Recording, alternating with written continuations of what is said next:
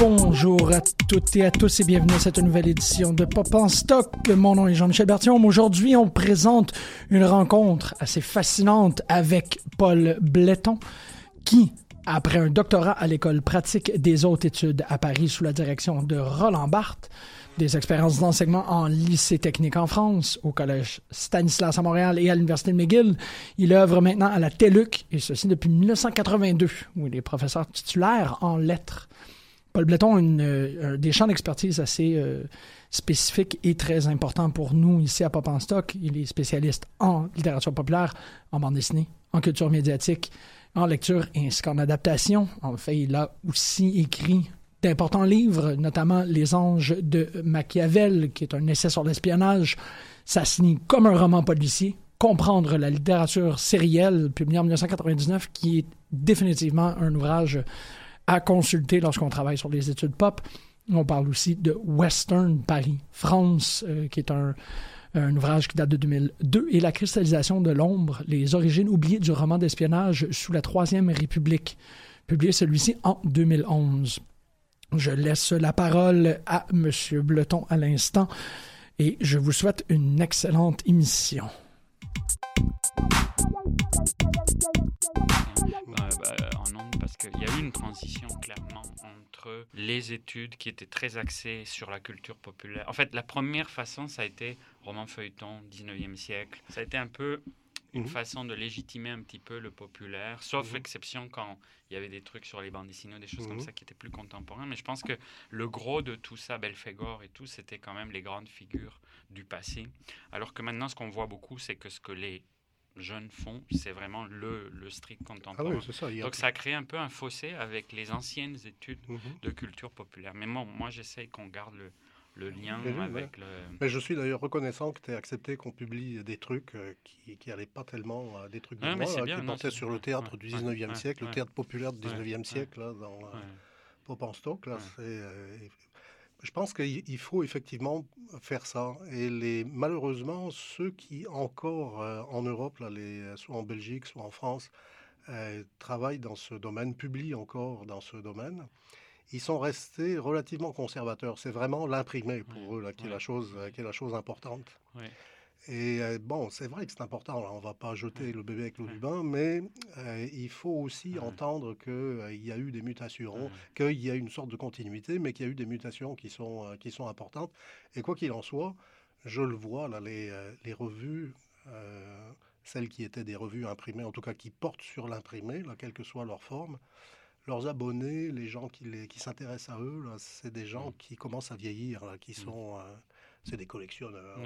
C'est beaucoup le collectionneur. les, les aventuriers sur Facebook qui sont adorables, mais c'est vrai que là, on sent le côté les gens qui ont des immenses bibliothèques avec tous les vieux trucs euh, qui sont géniaux, mais c'est vrai que là, on sent que les, les jeunes y accèdent beaucoup moins à, cette période antérieure. C'est insupportable.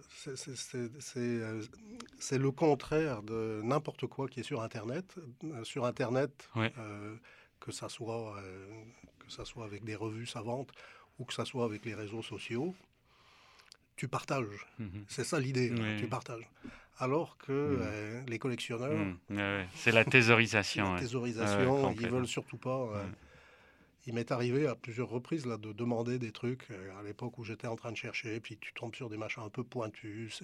C'est difficile quand c'est mmh.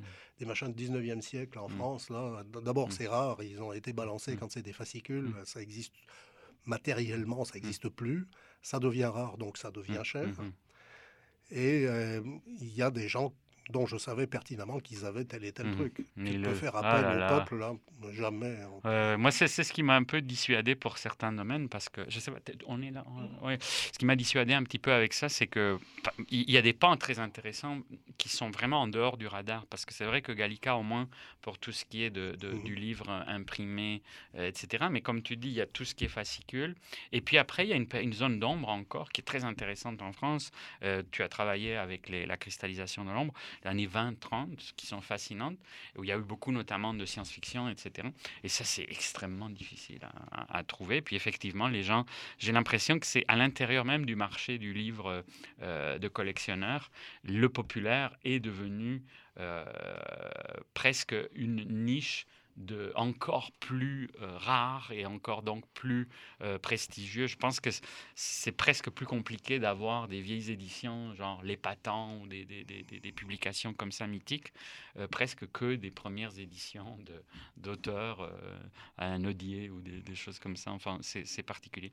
Mais là, on, on, est, on est très heureux d'avoir aujourd'hui avec nous donc Paul Bléton, éminent popologue, dans la série qu'on a inaugurée donc euh, d'avoir la chance, l'honneur de faire des entretiens avec des euh, professeurs qui ont consacré une grande partie de leur vie, de leur carrière à l'étude de la culture populaire, et notamment à l'époque où ce n'était pas quelque chose qui allait autant de soi. Et dans ce sens-là, c'est aussi un hommage à tous les pionniers. Et puis, euh, pionnier, euh, Paul a été à plusieurs, euh, à, plusieurs, à plusieurs niveaux, comme on va le voir tout au long de, cet entretien.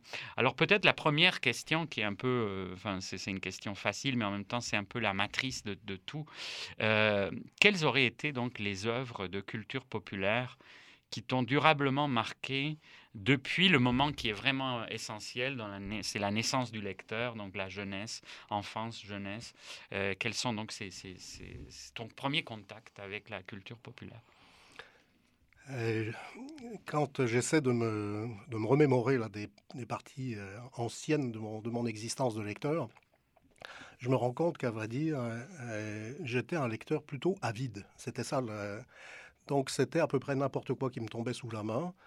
Euh, je suis d'une génération où, euh, après la guerre, dans la France de la fin des années 40, euh, la pénurie était, était importante et la pénurie était aussi une pénurie d'imprimés. cela dit, il existait quand même des journaux et il existait des magazines dans lesquels on pouvait trouver à boire et à manger. Euh, on pouvait aussi trouver des livres euh, qui étaient dans des bibliothèques de, l'école, des bibliothèques de, euh, particuliers, d'amis. Et les livres circulaient. C'était. alors, j'essaie de faire une sorte de petit portrait. je venais d'une famille catholique, pas plus pratiquante qu'il fallait, mais l'abonnement à Cœur Vaillant, qui était un, magazine euh, imprimé dans lequel il y avait à la fois des histoires euh, continues, des histoires, euh, des, histoires verbales, mais aussi des bandes dessinées, a été une lecture d'enfance. avec des bizarreries comme par exemple l'équivalent du cowboy français, qui était le gardien le gardien dans le, dans le sud de la France, dans le delta du, du Rhône. Euh, Frédéric s'appelait-il. Et j'ai des souvenirs avec un, très bon dessinateur de l'époque, un type qui, pendant la guerre, euh, avait collaboré avec, collaboré dans le sens où on l'entendait euh, à cette époque-là, dans un, journal aussi de bande dessinée, qui était chargé de véhiculer un petit peu l'idéologie de la collaborationniste. Mais peu importe, après la, après la guerre, ces histoires de cow-boys euh, euh, m'ont fasciné. C'est très très longtemps après, à l'époque où j'ai commencé à travailler sur l'imaginaire de la conquête de l'Ouest en France, que je me suis rendu compte que euh, il fallait répondre aux gens qui me disaient ben, le western, bon, c'est des traductions, c'est des, des films, c'est et j'étais obligé de dire non. Euh, de mon expérience d'enfance, de, petite enfance, là, 7 ans, 8 ans, euh, j'avais le souvenir de ces cow-boys euh, qui avaient des chemises à carreaux, des, grands chapeaux.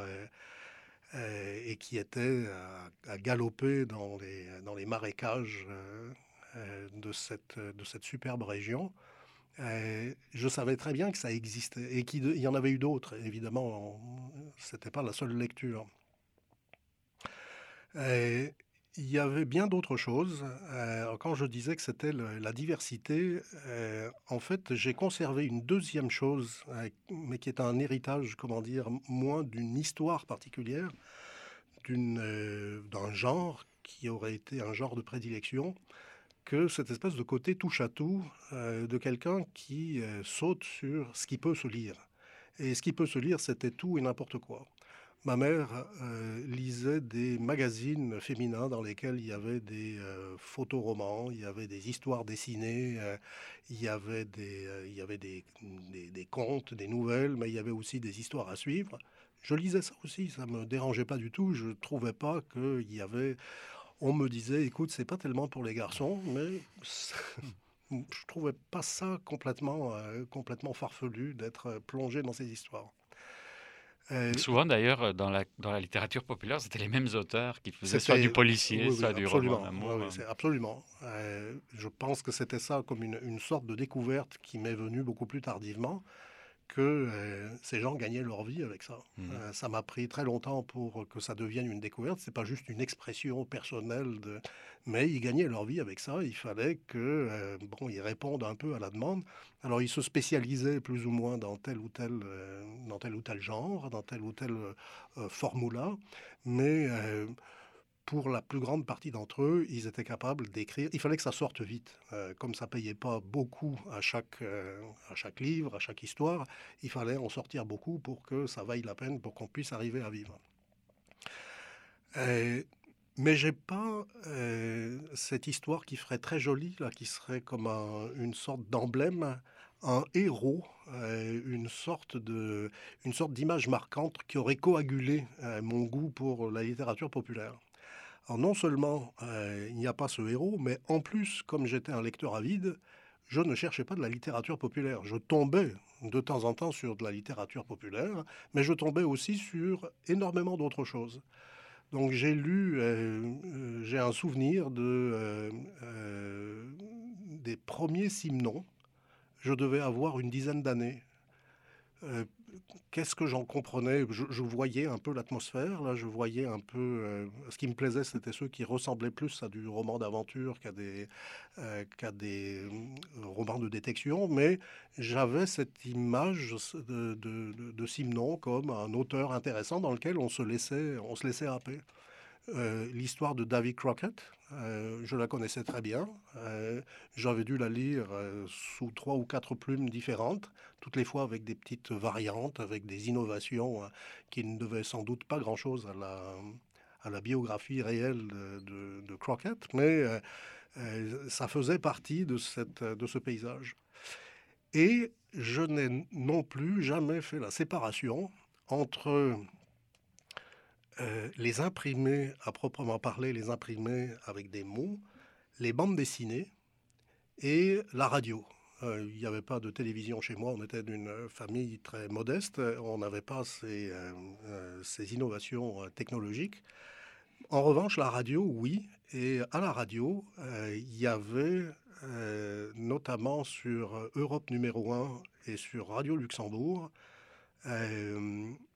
il y avait des feuilletons radiophoniques. alors là, c'était un, un, plaisir, c'était des trucs qui duraient 10 minutes. Ultérieurement, j'ai appris que ça s'écrivait sur le coin de la table juste avant que les comédiens ne s'installent devant le micro. Et on faisait 10 minutes Parfois, c'était de l'improvisation ad lib parce qu'il y en avait un qui était parti sur une, tangente. Euh, donc, il fallait rattraper le coup de façon à ce que ça finisse, qu'au bout de 10 minutes, il y ait comme une sorte de punch là. Mais ils avaient du métier, ils arrivaient à faire, euh, à faire quelque chose. Il y avait un minimum de montage. C'était pas, c'était pas débile. Là, c'était, c'était intéressant. Le lire a posteriori, le lire imprimé, on se rend compte que c'était quand même pas fameux. Maintenant, heureusement, il y a beaucoup sur euh, euh, archive.org. Il y a tout un. C'est impressionnant ce qu'ils ont exhumé comme tradition des serials radiophoniques. Ou, entre autres, c'était illustré Orson Welles, qui une des, une des choses qu'il avait rendu célèbre, c'était son incarnation de, du, héros pulp euh, proto-batmanien de Shadow mhm. euh, et, et, plusieurs autres. Vraiment, c'était une grande. Puis maintenant, c'est vraiment un, plaisir vintage que d'écouter, avec des effets sonores très hollywoodiens par ailleurs et très impressionnants. Ben, tout à l'heure, euh, on était en train de parler euh, technique avant de commencer l'enregistrement. Je dois dire que j'ai une, une, affection, une prédilection pour l'audio. Pour quelque chose qu'on ne retrouve pas dans le, dans le vidéo. Euh, dans, le vidéo s'impose, euh, l'image est envahissante, elle, euh, elle vient, elle te bouscule, elle, elle t'oblige. Alors que à l'audio, on peut imaginer à partir de la voix, à partir des intonations, à partir des silences éventuels, des, petites marques musicales, des, des bruits, des bruits incongrus qui peuvent arriver, on est capable d'imaginer tout un univers qui peut ne pas avoir grand-chose à voir avec euh, l'univers réel du studio d'enregistrement. Euh, et je trouve qu'il y a quelque chose de fascinant là-dedans. Euh, alors, en gros, ça serait ça ma réponse là. J'ai malheureusement pas une belle image à donner, mais juste des indications. non, mais c'est très curieux parce que tu as quand même signalé à deux reprises l'univers du western et au fond, ça t'a beaucoup accompagné jusqu'à donc ce livre que tu citais sur lequel on va, on va revenir. Mais donc, je pense aussi que c'est marquant. Puis, ça me faisait penser que Breton avait eu la même chose puisqu'il parlait, lui, de Costal l'Indien donc une des œuvres dont tu as sur lesquelles tu as travaillé par la suite, et qui était donc euh, à l'échelle de ce que Breton enfant pouvait lire. Euh, c'était tout cet imaginaire exotique de l'Ouest que tu vas démontrer d'ailleurs, qui au fond est un imaginaire très français. L'imaginaire du Far West, euh, il, n'a pas été que américain, que états-unien. et, donc ça, je pense que ça t'a accompagné. Et pour ce qui est donc de la, de la du parcours académique, finalement, tu rencontres, euh, tu travailles avec cette grande figure qui est Roland Barthes, grande à plusieurs, euh, à plusieurs enseignes, mais aussi à l'enseigne de la culture populaire, puisque dans Mythologie, c'est un des premiers à s'être penché sur, euh, enfin, avec cette perspective proto-structuraliste à l'époque euh, sur, ce, sur ce domaine. Et, euh, et donc, qu'est-ce, qu'est-ce qui finalement t'aura le plus marqué de cette rencontre? Roland Barthes, c'est, en fait beaucoup de choses. Là, je lui dois énormément. Là, à titre, à titre personnel, j'étais un jeune étudiant provincial. J'arrivais à Paris. Il a été extrêmement accueillant. Il avait énormément de thésards, euh, mais il trouvait du temps pour tous ceux qui voulaient le, qui voulaient le rencontrer. C'était vraiment, euh, euh, c'était vraiment quelque chose de, disons, de remarquable dans l'université française. C'était vraiment particulier. Il faut dire que l'école pratique des hautes études est une institution, même si elle a changé de nom depuis, était une, est une institution un peu à part. comme le Collège de France, elle elle ne dépend pas du, euh, ministère, elle, euh, elle, elle, fonctionne euh, en dehors un peu de l'éducation nationale. On n'est pas obligé, pour enseigner à l'école pratique des hautes études, d'avoir toutes les onctions que les Français réclament pour, pour qu'on enseigne à l'université, par exemple. Alors c'était le cas de Barthes, qui n'avait pas de doctorat mais qui était devenu un personnage, euh, un personnage important. Maintenant, il y a déjà deux ou trois biographies sur lui là, qui ont un peu expliqué sa, trajectoire. Alors, je ne veux pas le faire. À titre personnel, je dois dire qu'il a été euh, cette personne accueillante. Il a été, euh, il a été accueillant aussi parce que, à l'époque où je l'ai connu, c'était donc au début des années 70, on n'était plus dans le proto-structuralisme. Le structuralisme avait envahi, euh, avait envahi le paysage euh, académique français, universitaire français. Et, d'une certaine façon, ce qui m'a plu, pour répondre à ta question, euh, ce qui m'a plu chez lui, c'était qu'il était un peu à côté du structuralisme. Un de ses livres les moins intéressants, c'est Le système de la mode, qui est le plus structuraliste de tous. Hein, euh, je rappelle en, deux mots, c'est le discours sur la mode, euh, à la fois les mots et les, euh, les, images, et il essaye de catégoriser. C'est un exercice qui est intéressant, mais c'est pas un livre intéressant. Ça aurait été extrêmement drôle s'il l'avait s'il l'avait fait dans le style des mythologies, avec cette verbe euh, et cet humour, etc. Et la mode aurait été parfaite pour ça. Mais c'est vrai que c'est la systématique. Comme Echo d'ailleurs à la même époque aussi a fait quelques livres extrêmement lourds et qui qui ne font pas vraiment honneur à son intelligence euh, et son, son côté un peu spiègle. Il y a quelque chose. Euh, euh Echo a une à une logique. Euh, je pense que c'était sa formation, euh, sa formation stricte, la médiévale, de médiévaliste, euh, cette formation en, philosophie, en logique. qui a fait de lui le sémioticien qu'il est, devenu, il y avait une sorte de logique de ses premiers livres au dernier. Parfois, de temps en temps, il allait se promener un petit peu ailleurs, notamment en, écrivant des romans. Chez Barthes, on n'a pas ça. Il n'y a pas une sorte de fidélité à soi-même qui serait une, fidélité intellectuelle, c'est une fidélité de style. je pense que euh, ce qui en faisait la valeur et qui reste pour moi la valeur de ce que j'ai appris chez lui, c'est cette espèce de pas de côté, cette espèce de légèreté. C'est vrai que le structuralisme, il a cohabité euh, avec lui mais je dirais qu'il est beaucoup plus l'inventeur des études culturelles, ou il est un des précurseurs des études culturelles, parce que ce qui l'intéressait, c'était, alors ce que tu rappelais mythologie, mythologie, tous les textes de mythologie ont été publiés en magazine. Euh, c'était des textes journalistiques. Euh, et je dois dire, à la relecture, quand on, les, quand on les lit maintenant, actuellement au XXIe siècle, on découvre euh, quelque chose qui est peu fréquent dans les masses médias, on a un auteur qui prend les lecteurs pour des gens intelligents. Euh, il appelle, euh, ces textes ne sont pas des textes fermés, ne sont pas des textes barbelés, les bras croisés. C'est au contraire des textes qui accueillent, ils ont quelque chose à dire. Il y a une, véritable originalité dans son analyse son analyse de la, la voiture, la DS Citroën, dans son analyse du catch, là, euh, des combats, euh, euh, des combats sur le, sur le ring, organisés, arrangés avec le gars des vues d'une certaine façon, le, steak frites comme essence de la francité. c'est des, des sortes de petites, de petits éclairages qui n'ont pas de prétention, mais qui montre la réalité euh, telle que lui euh, la percevait. Et surtout, il le fait dans un, dans un langage, avec, une, avec un style, qui fait que le lecteur, étant au courant de ces éléments de culture, de culture commune, tout d'un coup se met à les voir d'une façon différente. La déesse, ça n'est plus simplement une bagnole c'est autre chose. On est en train de parler, on est en train de se mettre à un autre niveau.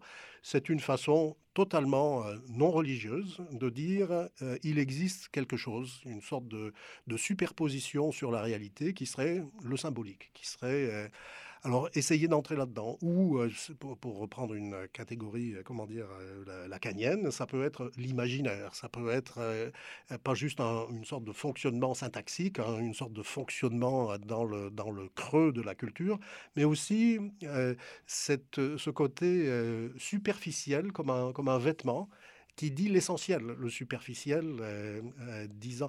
Et, ça, c'est du, ça, c'est du Roland Barthes. Euh, je, dois dire que j'ai beaucoup appris de cette façon élégante, pas m'as-tu vu, de, de s'en prendre à la culture. Et tu, avec lui, tu as, tu as, tu as travaillé, donc tu, as présenté.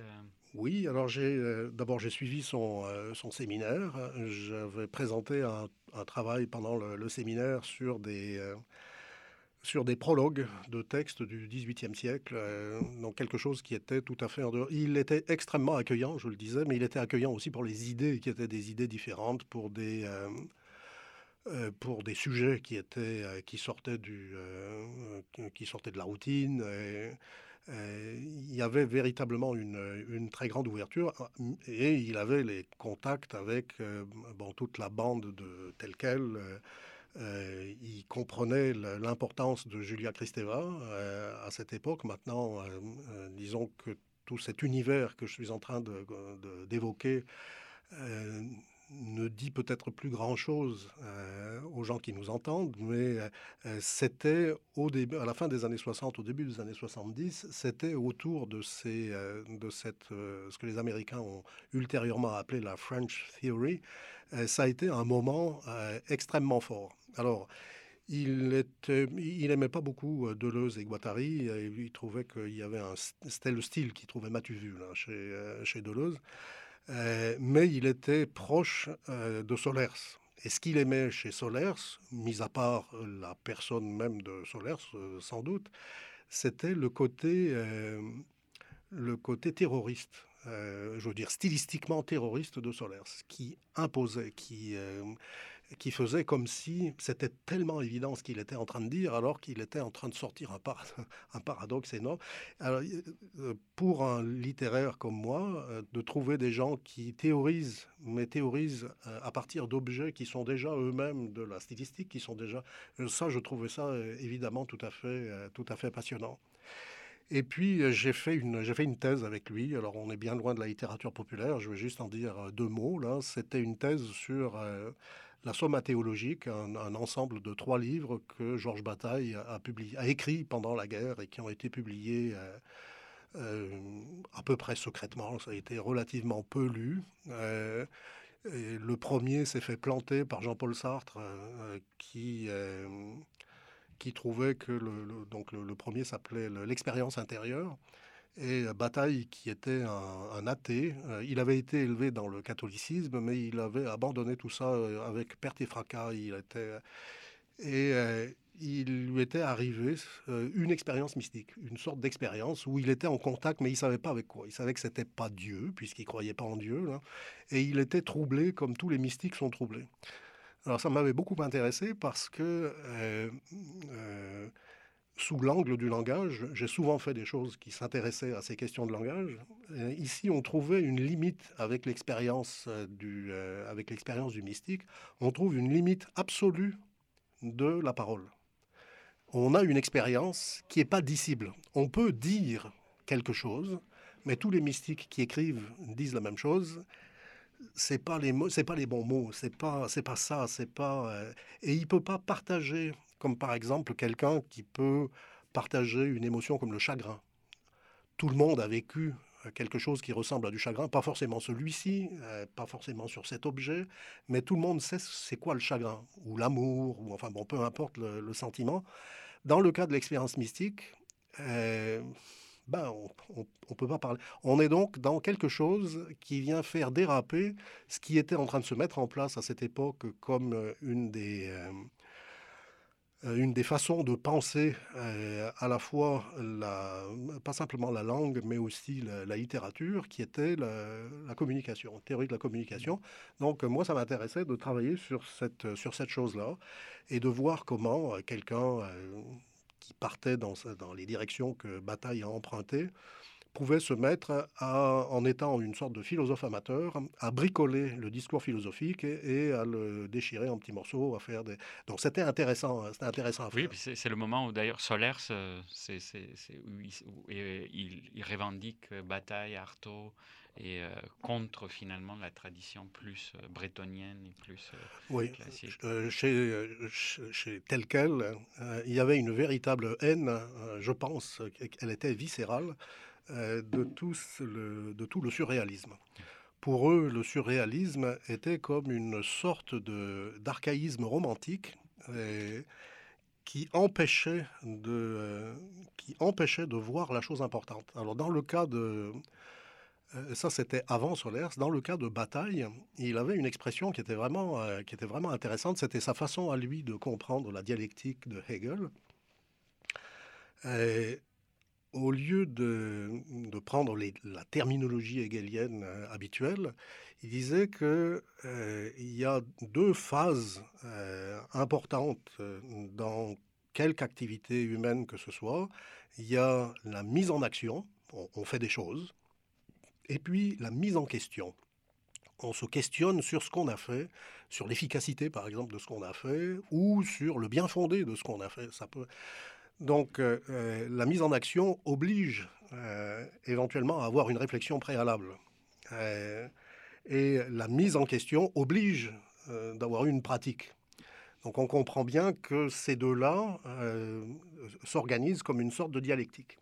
Et dans le cas de Bataille, sa détestation, qui était tout aussi importante que celle de Solers pour, pour le surréalisme, euh, il disait que euh, les surréalistes avaient bien trouvé cette mise en action, cette mise en question, et qu'ils avaient, et ça c'était leur erreur, ils avaient euh, trouvé un tiers terme, mais qui n'était pas une synthèse hegelienne, qui était un désamorçage, un désamorçage des deux autres. Alors par exemple, dans le cas de la poésie, c'était simplement de d'écrire sous la dictée de son, de son inconscient et puis de faire des cadavres exquis ou de faire, ben bon, peu importe là.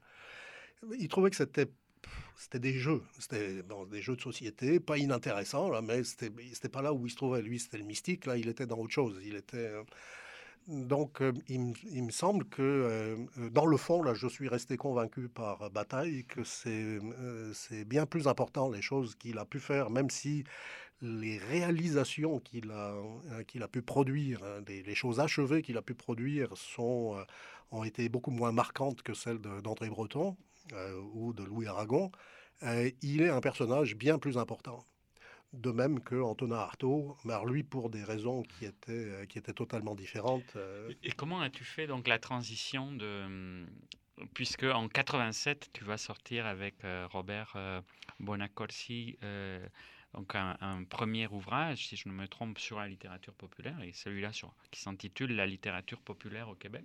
Donc entre les deux étapes, alors là, il y a eu euh, bon, euh, Robert Bonacorsi a été comment dire accueillant, mais c'était pas le même pas le même accueil. Il avait une revue euh, et il a accepté un projet que je lui avais soumis. Pour en arriver là, je voudrais rendre hommage à quelqu'un d'autre que tu as déjà reçu ici. c'est Marc Angenot. Euh, on a été collègues, euh, donc j'étais arrivé comme coopérant militaire à l'époque où cette chose existait encore. Euh, j'ai travaillé pendant, pendant quatre ans à Stanislas et par un intermédiaire, j'ai rencontré Marc Angenot qui m'a dit on pourrait avoir un poste de visiting assistant professor, il n'y a, pas de, il a pas de permanence, mais tu pourrais pendant un certain temps enseigner à McGill, est-ce que ça t'intéresserait? Et euh, très généreusement, il m'a dit peut-être que tu pourrais essayer de constituer une sorte de, dossier qui te rendrait plus employable. Il faudrait que tu aies, ça serait bien si tu faisais par exemple des études doctorales ici, euh, ou que tu te mettes à écrire, à faire de la recherche sur un, sur un domaine. Euh, c'est quoi qui t'intéresse euh, on a réfléchi à deux, puis finalement je lui ai dit, bon, euh, quand j'étais ado, je me souviens des, euh, livres de Jean Bruce, les OSS 117, qui s'échangeaient entre adolescents, et les pages étaient cornées dans tous les passages croustillants, dans tous les passages érotiques. Donc évidemment, on commençait la lecture des OSS 117 dans les endroits qui avaient été marqués par nos prédécesseurs, nos prédécesseurs lecteurs. je dis, bon, je ne sais pas si c'est une, bonne idée. Il me dit, oui, euh, sur l'espionnage, il n'y a rien, il n'y a personne. Et effectivement, euh, Angenot, euh, dont j'ai été collègue pendant quatre ans, avait publié son livre sur, le, sur la littérature populaire, qui était un livre à la fois érudit, mais qui échappait à, l'érudition. C'est un érudit, mais un érudit, comment dire, intéressant. Le fait que les choses soient complètes, il s'en fout. Euh, il faut qu'elles soient intéressantes. Donc il va écrire en fonction de ce qui permet de remuer le cocotier. Et ça m'avait beaucoup plu, cette façon d'aborder la, littérature populaire. Je voulais pas aller du côté du roman policier qui était très fréquenté, euh, ni du côté de la science-fiction. J'ai jamais été un très grand amateur de science-fiction. Le fantastique, euh, Lévy avait publié son, son bouquin sur, les, euh, sur le gothique anglais. On commençait à découvrir, quand on n'était pas angliciste soi-même, on commençait à découvrir tout un pan de, de la littérature, son importance, comment dire, l'impact que ça avait pu avoir sur la littérature du XVIIIe siècle, sur le marquis de Sade, par exemple. Alors tout d'un coup, là, on voyait qu'il y avait... Mais en même temps, euh, c'était une thèse qui était devenue comme un, euh, comme une, barrière, comme un empêchement de passer. Euh, parce que c'était très bien, c'était tout à fait juridique, c'était tout à fait... et puis, qu'est-ce qu'il fallait ajouter? Donc, on ne pouvait faire que des ajouts marginaux. Alors donc, on élimine fantastique, science-fiction et, et, policier bon, je me suis dit peut-être que, euh, effectivement, des trucs qui sont euh, des lectures pour les hommes, euh, plutôt du côté dans le registre de l'aventure, et puis l'espionnage. Alors n'oubliez pas que là, on est en train de parler de, des années 70, des années Brejnev, et que la guerre froide avait pris des tournures. Ça s'était réchauffé un peu, là, mais elle avait quand même pris des tournures où la, guerre secrète était devenue importante. Et dans les journaux, on, avait, on avait des échos de ça dans l'Europe occidentale, le moment, le grand moment, ça a été ce que les Anglais ont appelé spy craze. C'était dans les, au milieu des années 60, là, autour de James Bond. C'est pas qu'on apprenait énormément de choses sur l'espionnage avec James Bond, là, mais, euh, tout d'un coup, on avait pris conscience que ça pouvait faire partie de euh, la culture populaire de, base. Ça avait été. Donc, je m'étais dit, peut-être, on pourrait faire ça. Euh, et alors je vais faire un aveu, ma réticence euh, à absorber euh, telle qu'elle, euh, parce que c'est une, parce que ça a une origine anglaise ou que ça a une origine américaine, la portion importante de la littérature, de la, culture populaire de, l'époque, ça me bassinait un peu. Je trouvais que ça, obligeait à fermer les yeux sur bien des choses qui étaient, importantes.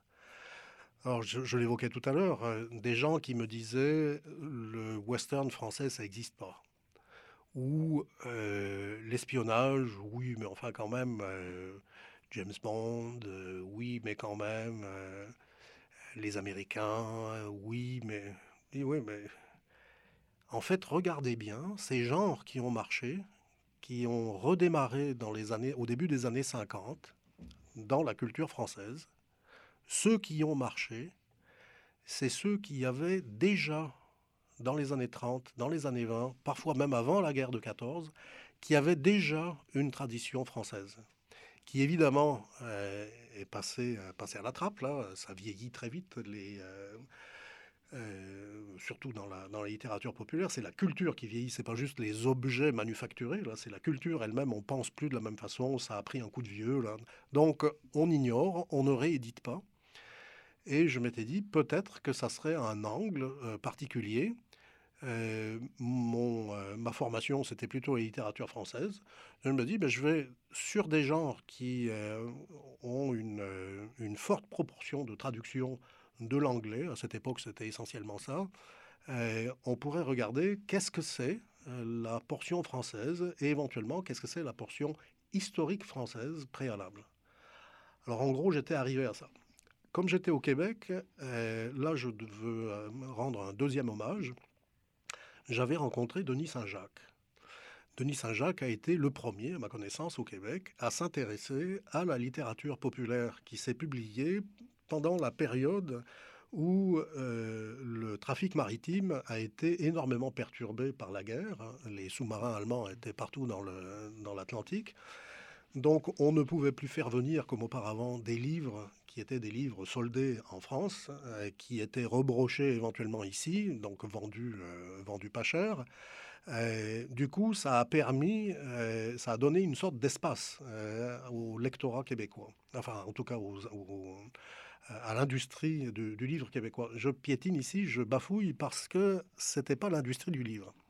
En fait, au Québec, il y avait eu une il y avait eu la claque de la, de la grande crise euh, qui avait commencé donc euh, à la fin des années 20 euh, et, dans les années 30. On s'en était pas véritablement remis. Et parmi les gens qui en avaient souffert, il y avait les imprimeurs. Et donc, Degnaud et d'autres racontent qu'ils n'étaient pas vraiment des écrivains. Ils étaient des employés d'une imprimerie qui s'est passée commande à elle-même. C'est-à-dire l'imprimeur est devenu éditeur.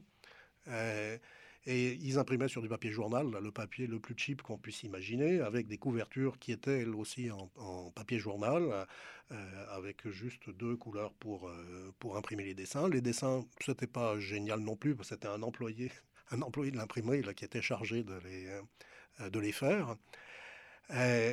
Et comme, alors évidemment, ça se heurtait immédiatement à l'Église qui avait des opinions très arrêtées sur, sur cette littérature qui valait pas grand-chose. mais dans l'ensemble, il n'y avait, pas de, censure. Il y avait juste qu'en chair, le curé pouvait tonner le, dimanche à la messe, mais que quand même, on allait acheter ces fascicules. Ah, c'est une industrie qui était, comment dire, plutôt urbaine, je dirais pas exclusivement montréalaise, mais disons qu'elle était plutôt urbaine. Et l'industrie avait connu pendant la guerre des modifications, des, mutations importantes. Par exemple, le nombre d'employés féminines. les hommes pouvaient être occupés ailleurs, de l'autre côté en Europe. Donc il fallait que les usines tournent quand même, et il y avait des femmes qui avaient suffisamment d'argent pour pouvoir s'acheter des loisirs. Alors elles allaient au cinéma, là, bien entendu, elles écoutaient la radio, elles s'étaient acheté un poste de radio, elles écoutaient des feuilletons, euh, des feuilletons radiophoniques, et aussi on pouvait s'acheter euh, toutes, les, toutes les semaines euh, des fascicules. Alors c'était des romans d'amour, là, bien entendu, mais il y avait aussi des trucs qui étaient bien plus particuliers. Et c'était ça qui avait branché Denis Saint-Jacques, X13. Euh, l'as des espions canadiens. Alors, je jette un coup d'œil. J'avais lu son, euh, le, petit livre qu'ils avaient fait à plusieurs, là. Euh, et il y avait une chose dans les X13 que je trouvais être resté dans l'ombre. c'est pas qu'ils en avaient pas parlé, mais en tout cas, c'était pas ça l'objet de leur. quand on est comme moi français et qu'on arrive au Québec, on ramasse dans le nez immédiatement la question de la langue quelle que soit la langue qu'on parle. Alors, si on ne parle pas français, euh, c'est encore, plus, euh, encore plus sévère, mais si on parle la sorte de français que je parle, euh, il y a quelque chose qui accroche, quelque chose qui fait que la langue est obligatoirement entre moi et mes interlocuteurs. Or, les X13, c'était génial. Il y a une des histoires, je vous la résume brièvement. X13, euh, donc l'as des espions canadiens, est envoyé, on est encore euh, euh, au début de l'instauration du, du rideau de fer. donc il est expédié en Ukraine pour prendre contact avec des résistants anticommunistes ukrainiens. Il est dans l'avion, hop, il saute en parachute, boum, il plie son parachute, c'est pendant la nuit, là, et le réseau ukrainien vient l'accueillir on se salue et euh, on se dit quelle va être la mission, etc., etc. Pour moi, la surprise, c'est de me dire, mais en quelle langue ils se parlent? Est-ce que X13, on, aurait oublié de nous dire, on aurait négligé de nous dire qu'ils parlent l'ukrainien ou est-ce que ces Ukrainiens sont des gens euh, qui sont allés à l'école et qui ont appris le français? Euh, et euh, même s'il parlait français, pourquoi X13, qui est euh, québécois, euh, pourquoi ne fait-il pas ce que les Québécois me font Là, tu parles un drôle de français.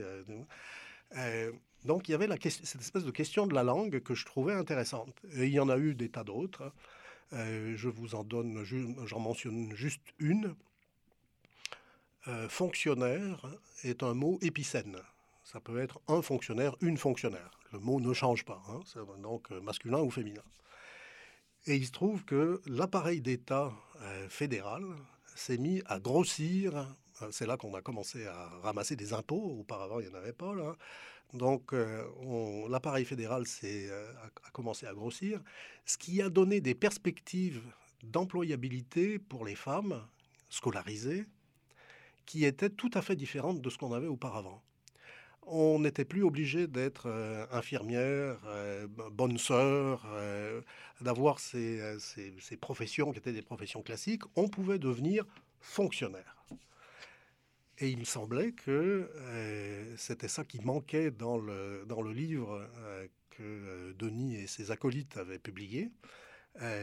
essayer de montrer comment le travail, sous une forme glorifiée, celle d'un d'un univers où on circule à travers le, on circule à travers le monde. On n'est même pas obligé d'avoir un passeport. Euh, on peut mentir, il n'y a aucun problème. On peut assassiner des gens euh, si c'est recommandé de le, faire dans le cadre de la mission, etc. Donc il y a quelque chose de, euh, d'héroïque, de, une sorte de glorification là, qui est qui est donnée à la, à la profession, mais c'est sur une base qui est une base réelle. C'est dans la société réelle que les gens étaient en train de devenir fonctionnaires. Il y avait alors la question de la langue, du même coup, euh, elle se reposait dans des termes un petit peu différents. Euh, à cette époque, qui étaient ceux qui pensaient que euh, on pouvait être francophone et être dans l'appareil d'État qui manipule les espions? C'est pas au Québec.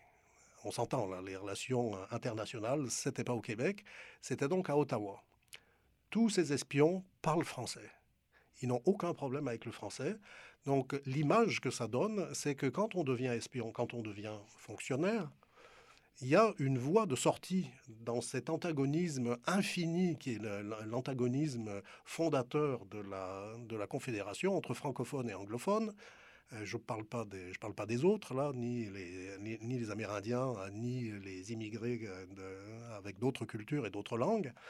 Mais cette espèce de, cette espèce de, de cul-de-sac, euh, cette je n'en ferai rien, mais si, mais non, non vous êtes pris dans un face-à-face, il n'y a pas de tiers terme, alors il faut imaginer quelque chose autre. Et le quelque chose autre, c'était ces espions.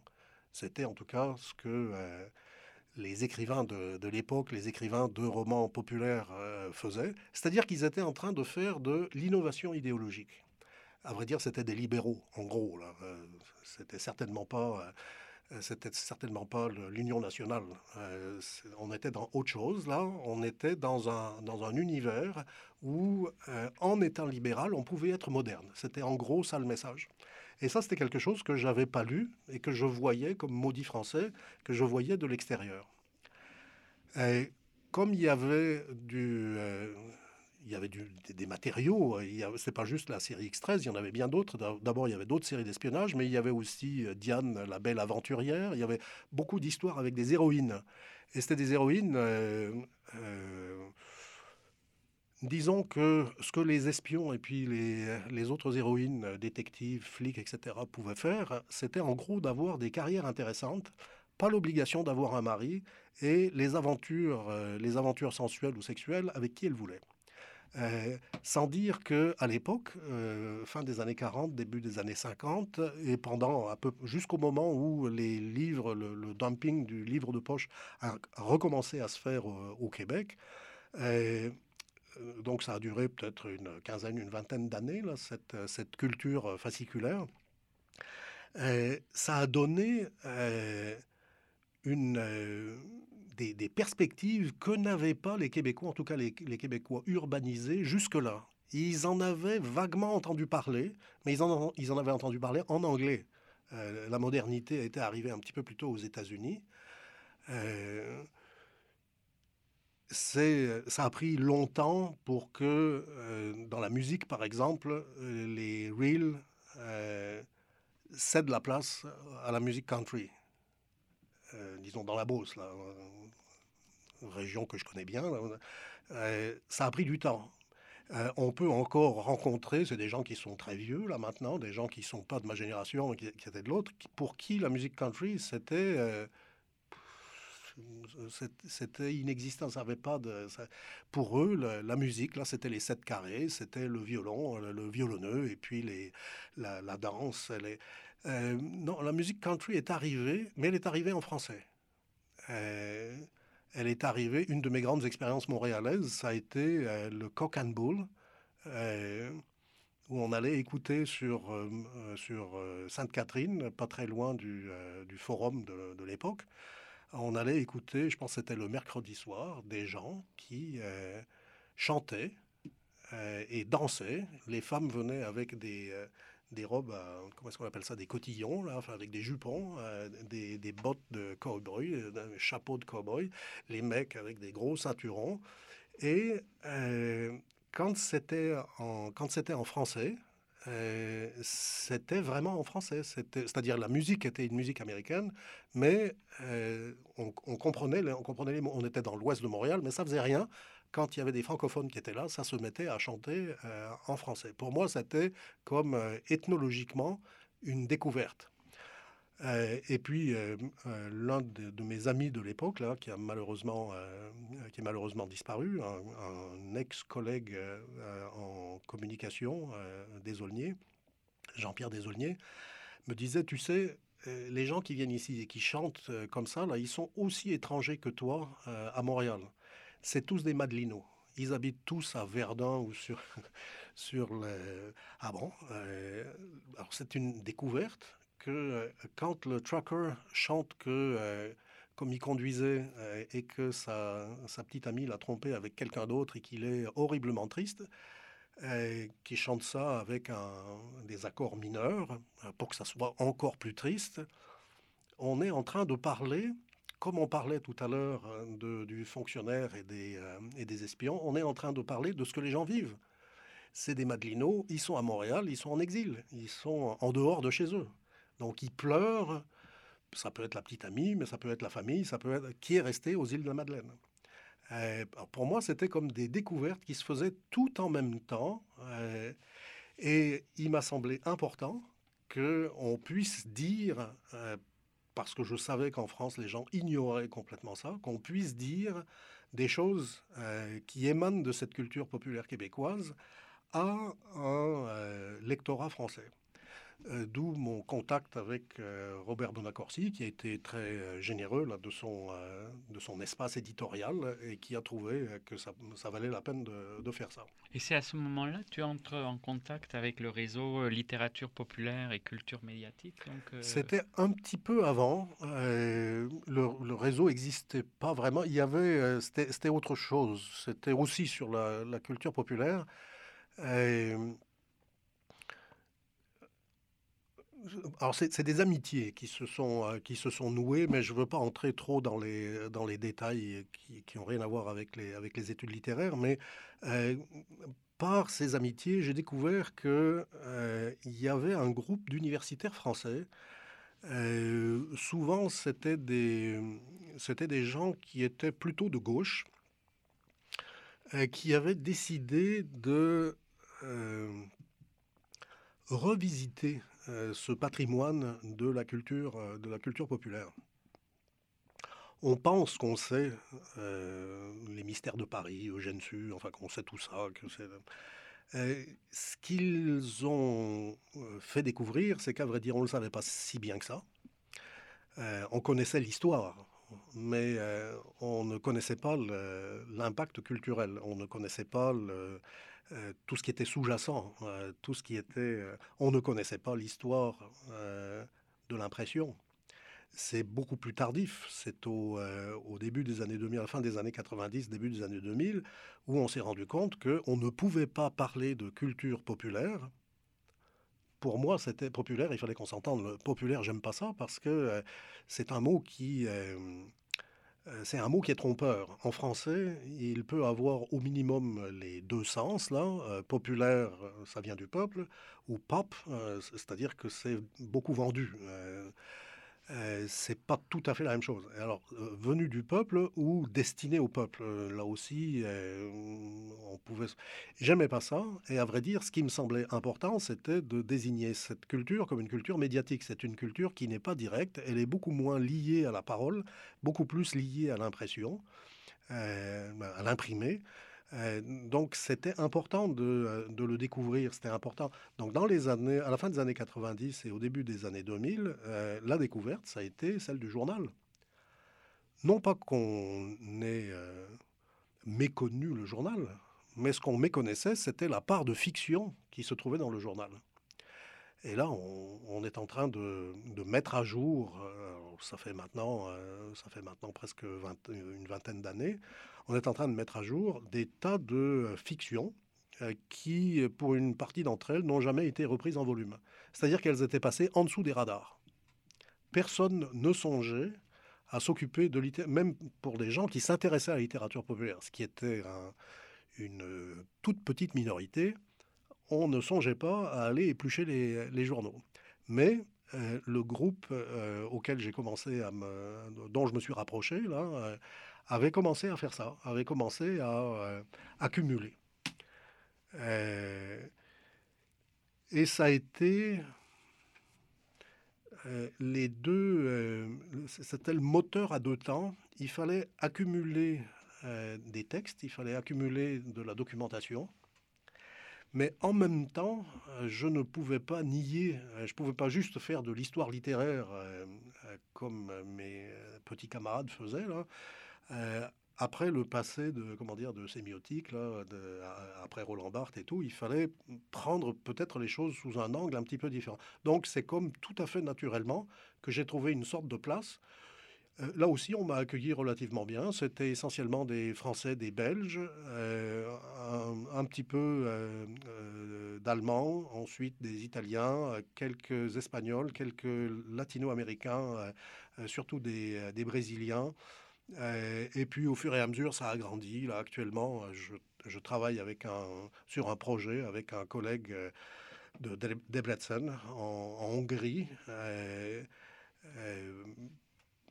parce que tous ces gens euh, s'intéressaient en gros aux mêmes problématiques. Et en gros, ces problématiques, pour le dire euh, rapidement, c'était que nous avons découvert, euh, nous avons creusé cette idée de la culture médiatique. Culture médiatique, à cette époque, d'abord c'était une terminologie qui n'était pas tellement utilisée, et c'était la réflexion sur les, sur les médias, c'était quand même c'était quand même directement lié à la télévision. Euh, c'était, euh, même si ce n'était pas directement du McLuhan, euh, c'était ça les médias, c'était la télé. mais ce n'est pas de ça qu'on voulait parler. On se rendait bien compte que McLuhan avait certainement ses raisons, bonnes ou moins bonnes, de parler de, de l'espèce de révolution, de révolution cathodique quand on évoque des révolutions dans le domaine culturel, c'est toujours avec le risque qu'on est en train d'effacer la continuité. Alors ce que nous, on voulait montrer, là, c'était quelle était cette continuité. Euh, bien sûr, ce n'était pas, euh, c'était pas des, lampes catholiques, là, c'était, c'était de l'impression, c'était... mais c'était bien les mêmes types de fiction. Euh, à vrai dire, actuellement, on gagne on gagne sa vie, euh, qu'on soit américain, qu'on soit français, euh, qu'on soit québécois, euh, dans ce domaine de la fiction populaire, en écrivant pour tous les supports. C'est comme ça qu'on... Donc il fallait, il fallait mettre en perspective non seulement la fiction, la, manière dont les histoires sont racontées, mais aussi l'appareillage. C'est ça que médiatique veut dire. Entre l'émetteur et le récepteur, il y a une sorte de boîte noire, et on voulait qu'elle soit moins noire, on voulait comprendre comment ça marchait. Alors avec euh, les, comment dire, les lois du genre, les obligations qu'on a, mais aussi des effets de filtrage. Euh, il y a des choses qui passent et puis il y en a d'autres qui rentrent pas dans la boîte. Là. Et pourquoi est-ce que c'est celles-là qui sont pas rentrées euh, Donc tout ça devenait intéressant, ça devenait des problématiques, pas travaillées sur. Euh, elles n'ont pas toutes été travaillées également, mais elles ont été de plus en plus travaillées. Et comme ça fait déjà un bon moment que, que ça dure, euh, ce groupe euh, qui s'est formalisé dans les dernières années, qui s'appelle maintenant Littérature populaire et culture médiatique, LPCM, ils ont un site euh, qu'on peut aller euh, qu'on peut aller consulter. Euh, c'est une association internationale. Il y a de plus en plus de monde et les gens s'intéressent à des choses qui sont très disparates, très différentes les unes des autres, aussi bien des choses numériques d'ailleurs que des choses des choses à l'ancienne, des choses imprimées. donc ces gens dont je m'étais rapproché, ils ont constitué une sorte de, une sorte de nid, une sorte de, de milieu favorable dans lequel pouvait éclore quelque chose. Alors je voudrais rendre maintenant, si c'est possible, un troisième hommage. Euh, j'ai parlé de, euh, j'ai parlé de Marc Angenot, j'ai parlé de Denis Saint-Jacques. Avec Angenot, on n'a jamais travaillé ensemble sur des projets spécifiques. Euh, j'ai contribué à un bouquin qu'il avait, écrit, mais c'était une sorte de, dictionnaire. Mais je ne peux pas dire qu'on ait vraiment travaillé ensemble. En revanche, avec Denis Saint-Jacques, on a fréquemment euh, été invité dans des colloques, euh, ici, mais aussi en Europe. Et donc, on se déplaçait de concert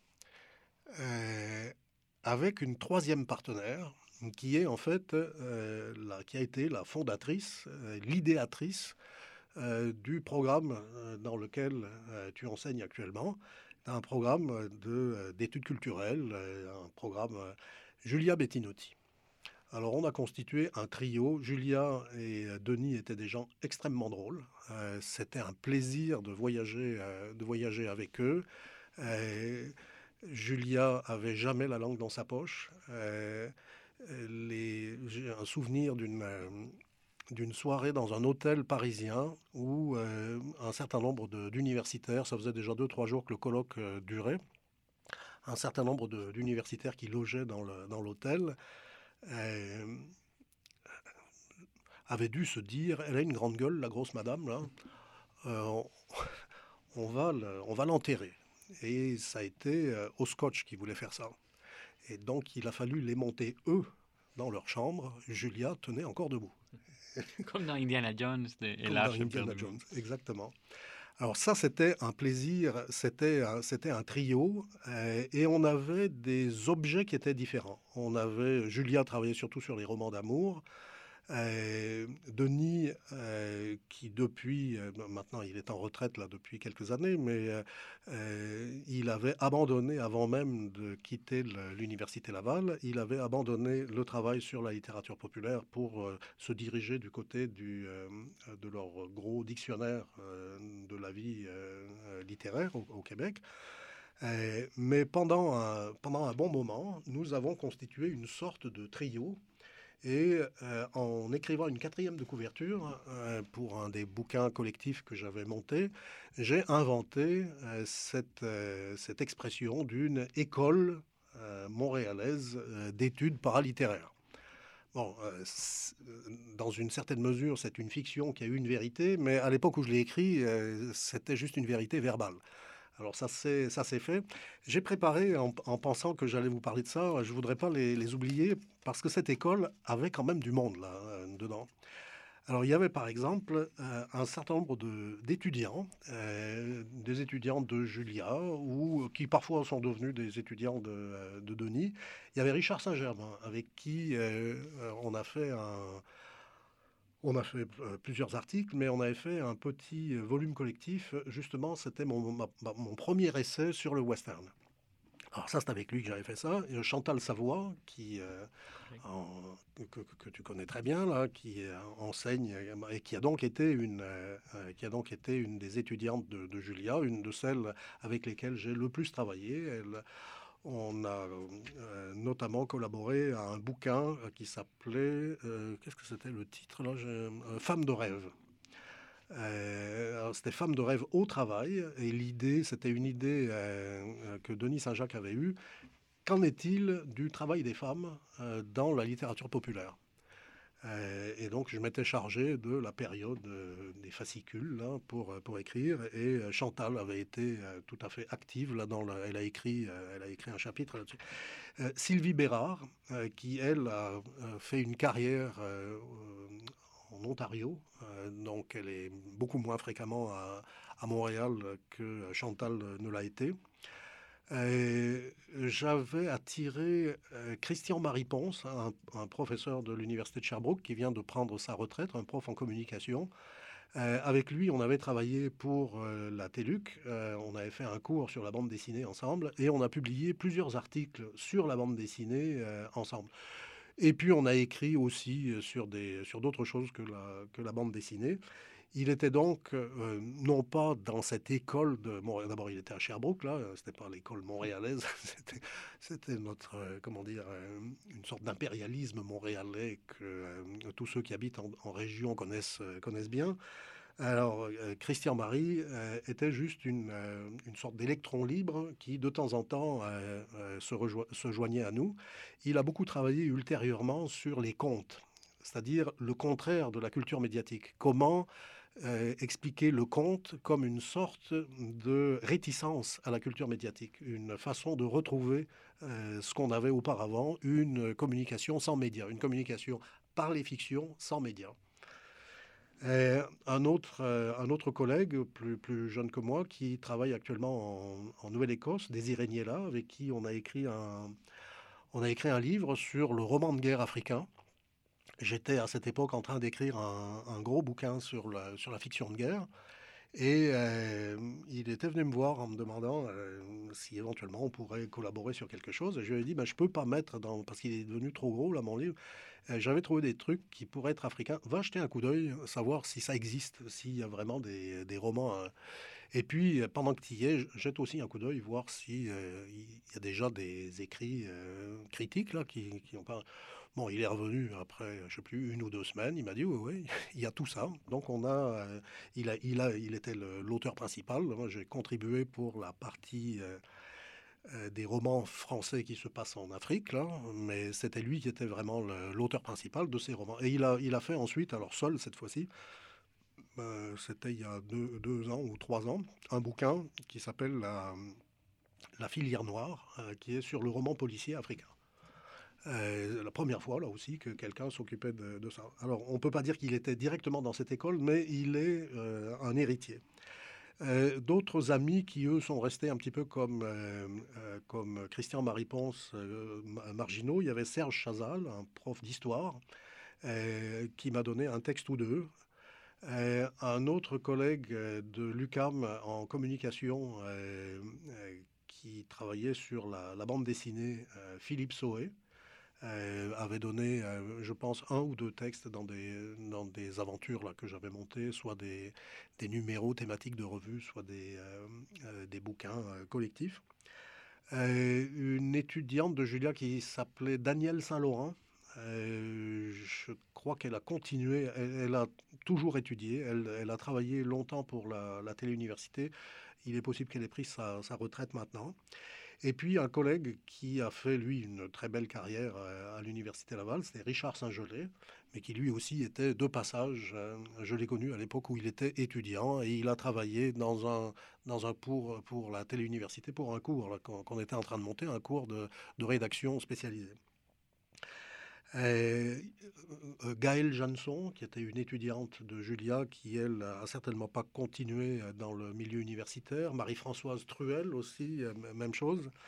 Et puis des, étudiants qui, eux, Pierre Huard, par exemple, qui travaillait sur la bande dessinée, qui a écrit un, doctorat sur la bande dessinée euh, je pense que c'était à Trois-Rivières. Il enseignait déjà à Trois-Rivières et il est mort brusquement avant de terminer, son, euh, avant de terminer son, euh, la rédaction de, son, de sa thèse. La thèse a été publiée ultérieurement, c'est une sorte d'hommage de ses, de ses collègues. Jean-Sébastien Dubé, Denis Poiré, Yves Claudet. un autre, Michel Raté, m'avait donné une fois un texte. Michel Raté est à la fois un philosophe et un batteur de jazz, un excellent batteur de jazz, tout à fait remarquable. Euh, qui m'avait donné un texte. Alors c'était un texte, euh, comment dire, un peu trapu, un texte philosophique sur une collection policière des années 30. Euh, mais c'était vu à travers la perspective de l'école de Francfort et il n'avait pas fait des efforts de, vulgarisation. Disons que c'était un texte un peu, un peu trapu, mais un truc qui était tout à fait passionnant. Puis alors, j'avais un certain nombre d'autres d'autres personnes qui ont été sollicitées, qui ne faisaient pas partie à proprement parler de cette, de cette école. Il y avait par exemple euh, euh, Elisabeth Nardou, euh, qui est prof à l'Université de Montréal, qui à un moment donné était intéressée. Alors elle, ça a été surtout la littérature québécoise dans laquelle elle a travaillé. mais à un moment donné, elle était intéressée. elle s'est demandé peut-être qu'on pourrait développer à l'UDM, on pourrait développer quelque chose sur la littérature populaire. On avait donc été invités à un colloque qu'ils avaient, qu'ils avaient monté euh, dans cette université. Puis là, ils ont pris conscience que quand même, il y avait déjà des gens qui étaient sur le, sur le terrain, qu'il faudrait qu'ils fassent des efforts de, rattrapage. Donc, euh, en plus, le milieu n'est pas un milieu euh, très favorable. Il est beaucoup moins favorable à l'Université de Montréal pour ce qui était de la littérature populaire qu'à l'Université du Québec à Montréal. Michel Roland, un très bon ami, maintenant malheureusement décédé, là, qui était né la même année que moi, euh, qui m'avait donné un superbe texte dans un, sur les films, euh, les films de guerre, les films français de, guerre. Euh, un truc qui était très informé, puis intelligent. C'était Sylvette Gillet, qui a travaillé sur les, les photos romans et sur les, les histoires dessinées qui étaient dans Nous deux, euh, dans le magazine féminin Nous deux. C'était comme des bandes dessinées, mais ils ne voulaient pas appeler ça des bandes dessinées. Euh, C'était les mêmes dessinateurs qu'on trouvait dans les, BD euh, ordinaires, les BD françaises ordinaires. Euh, Elena Ozerski, qui est, comme son nom l'indique peut-être, russe, qui a une formation sur les icônes médiévales, mais qui m'avait écrit un texte absolument magnifique sur les sur le roman russe consacré à la Grande Guerre patriotique, le nom qu'en en Russie soviétique on donnait à la Deuxième Guerre mondiale et, qui en avait, euh, au passage comme ça, elle avait constitué non seulement une filmographie, mais une bibliographie des romans qui avaient été adaptés, euh, mais elle avait fait aussi une filmographie euh, des, films de la guerre d'Afghanistan. Donc on a donné énormément d'informations. Je pense que ça existait nulle part, en tout cas dans les, dans les langues occidentales, là, ça existait nulle part. Et elle nous avait fait don là, très généreusement de ça. J'ai regretté qu'elle n'ait pas pu continuer à travailler avec, nous. Une américaine, Jenny Thompson, euh, qui elle aussi travaillait sur, le, sur la guerre. Alors elle, elle est universitaire, je pense qu'elle travaillait en Caroline du Nord. Pierre Verdaguet, qui a pris sa, sa retraite là maintenant, euh, qui lui aussi euh, travaillait aux États-Unis, c'est un, Français qui travaillait sur le, le, roman policier français des années 80. Bon, je ne parle pas de Jean-Yves Mollier, euh, l'historien du, livre, je ne parle pas de Juliette Raab, euh, une sociologue du, livre qui a été une des premières à avoir écrit. Euh, elle a écrit pour nous.